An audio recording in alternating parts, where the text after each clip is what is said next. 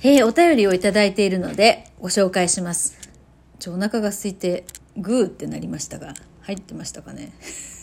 えっと、昨日のさ、昨日のさ、あの何ですか、ヨッシーが私の大事な食器を割り上がって、本当にっていうトークからの、ね、えー、皆さんからの反応メッセージです。おめぐさん、いつも楽しみに聞いております。お気に入りのものが割れた時の落ち込み分かりすぎます。私はアンティークの食器などが好きで、いろいろなところを物色してはコツコツと集めています。だからそんな思い入れのあるものが壊れた時の脱力感は半端ないですよね、と激しく動揺したところです。このトークの後続けて536回目のトークが流れてきました。こちらで民子さんが美しく感じるものがどんなものか話されているのですが、なんと、少し欠けているお皿などに心惹かれて美しいと感じると言っていて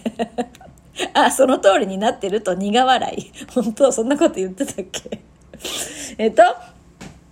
えー、意味的に違うことを言っているはず。なのに、この流れは何かの暗示かしらと思わずお便りをさせていただきました。ちなみに、大好きすぎるものは他の用途で使えるくらいに復元して使っております。どうしようもないものもありますが、意外とまだ生きてる感じです。ああ、ね。そうですよね。あの、おめぐさんもね、このクリエイティブな仕事をされてますから、その、何かね、修復して使えるものにも美しさを感じて、それを活かすっていう方向でね、えー、できるものはそうしたいですよね。そう、確かにね、この、欠けてるものとか、ちょっとうん、なんだろうな。そう、壊れてるものとかに美しさっていうのは、私のジムニーとかそうですよ、もう。ね。えー、いろんなところが壊れてますけど、そこが愛おしいって、確かにそれはありあるんですけど、昨日ののはさ、もうヨッシーに腹立ったんだよね。その悲しいもあるけどさ。で、まあ、よまあ、昨日の通りですよ。うん。で昨日のさ、その器に関しては、ちょっとね、修復は不能かな。もう、パッキリ割れちゃってて、使ってたら危ない感じなんですよね。鋭利な感じになってて、えー、悲しいかな。ね、使えるものはでもそうやってね、修復して使う。で、そこに美しさを見出すっていうのは、その、その感性は大事ですよね。うん。仲間由さん。タミコさんいつも楽しく拝聴しております。382、ヨッシーがやらかした話で、いいお皿ほど割れるとの話でしたが、本当にそうですよね。お気に入りの皿に、ノベルティの皿がぶつかり、お気に入りは割れたり欠けたりするのに、ノベルティのものは無償というのは多々ありました。あるよね、あるあるよね。え思うに、お気に入りのものは大切に育てられたバラや菊で、えっ、ー、と、あ、この二つは育てるのが難しいようなので、そうね。ノベルティは雑草なのではと思いました。私はノベルティばかり使ってるからか、丈夫でへこたれませんが、家族、職場などから雑に扱われているような気がします。自分をもてなすよう丁寧に扱えば、周りも変わるのでしょうか。心と時間と空間にスペースを作って自分を丁寧に扱うと周りがどう変わるか、今年はこの実験をしてみようかなと。あ、そうですか。いや、実験っていう感覚でやるとね、ちょっと力が抜けて何事も楽しめますよね。からこう、自分を丁寧にもてな、ここのね、ちょっとま質問ではないかもしれないけど、自分をもてなすよう丁寧に扱えば周りも変わるのでしょうか？ということに関して言うとね、自分を丁寧に扱っていると、周りが自分をどう扱おうが気にならなくなるっていうのが、うん、予測かな。気にならなくなりました、私は。うん、だけど、ヨシの昨日の態度は気になったけど。それはだから自分が自分で自分を雑に扱ってるからそこが気になるわけで、自分が自分を丁寧に扱ってると、ヨッシーがさらわってもね、気にならないんですよ。まあちょっとね、蹴るかもしれないけど。嘘です、嘘です。あと、おかみゆうこさん。自分を丁寧に扱えていない時って余裕がなくなっていると、えー、特に時間のスペース大事ですよね。ゆっくりコーヒー入れますと。あ、コーヒーフィルターに綺麗な泡が。いいですね。こういうのに気づくっていうのはやっぱり心のゆとりですよね。どこにでも豊かさって見つけられるんですよね。えー、あと、みおさん。いつも楽しく拝聴しています。世界で唯一のものが好きとおっしゃった時に、人も同じなんだなと思い、だから民子さんは人が好きで、それぞれの個性を見つけたいのかなと思いました。これからも楽しみにしています。わ、ありがとうございます。そうですねうん確かにあの人も同じ人っていなくって当然ですけどみんなカラーが違うんですよね。でみんな本当に美しいなって思うんですよ。その何持ってるものがね中に持ってるものがすごく美しいなと思っていてでそこにね本当感動しちゃうんですよね。それがその人の言葉とか作るものとか、まあ、見た目とか雰囲気として現れているその度合いが強くなれば強くなるほどそのみんなにも分かりやすい形で美しさっていうのは出てくるんででそれが広がっていく様子に本当に感動しますよね。だからそれは美しい景色を見た時の感覚とかあの綺麗な花とかね見た時とか音楽を聴いた時の感動と同じなんですよね。うん、まあそれぞれだからその時その人のその時その瞬間の美しさに感動するって確かになみおさんその通りでございます。はいありがとうございます。そういうことでですね、えー、心に余裕を持ちたいですねで自分を丁寧に扱っていく工夫を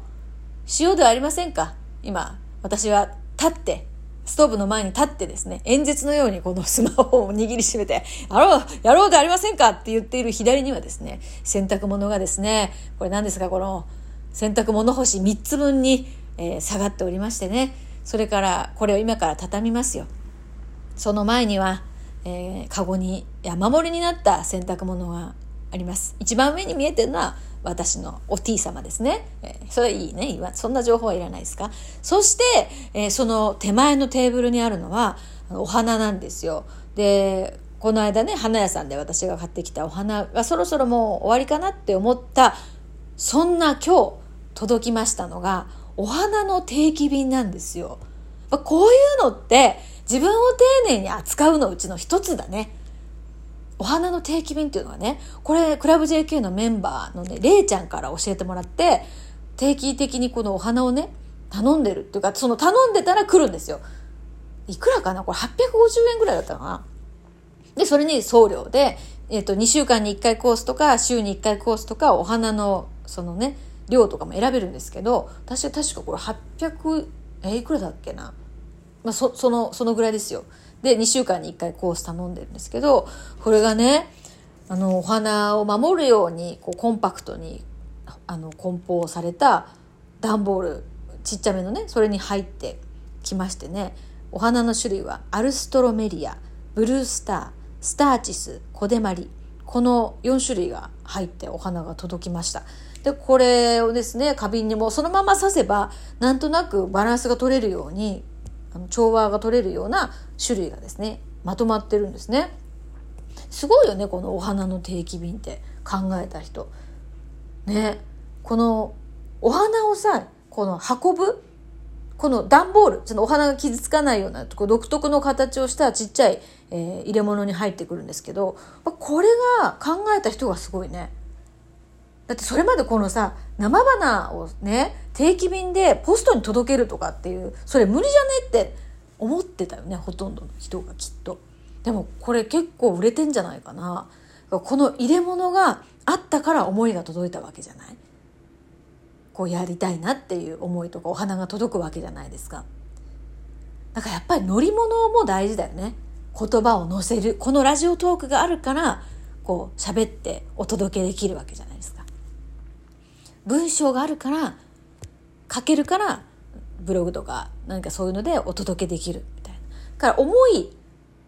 が一番大事だけどその思いをどういうパッケージとか乗り物で届けるかっていうその乗り物がないと届けられないからそこも大事ですよね順番としてあの12ですけど乗り物だけがね来ても中空っぽだったらさなんだこれってなりますけど、うん、それが大事だねこのお花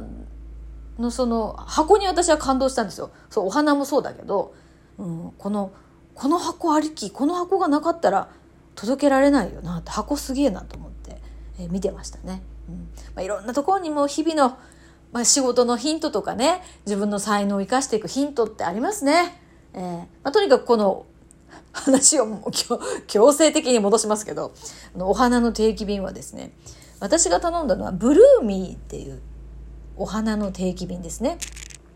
BLOOMEE のブルーミーっていうところで、え、皆さんもねもしもし興味があったらこの自分を丁寧に扱う活動の一環としてこれは嬉しいですね忘れた頃にやってくる。うんね、私忘れっぽい私には本当ぴったりですよ。頼んだことを忘れるからね。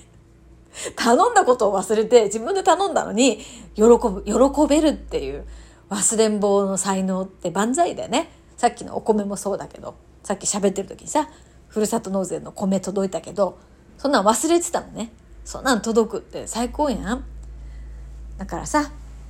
どんな、どんな自分のあの欠点も生かしようによっては幸せにつながるんですよ。ということで、あの、皆さんのお便りを紹介しつつですね、えー、お話をしてみました。それでは皆さんまたお便りお待ちしております。